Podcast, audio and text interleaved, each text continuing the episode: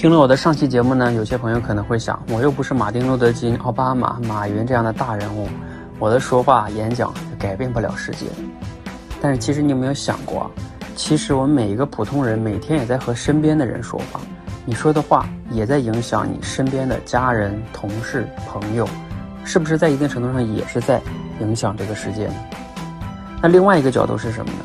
就是来我们社群的人呢，口才都有待提升，因为口才呢不自信，所以我们通过改变你的说话能力，让你变得更自信。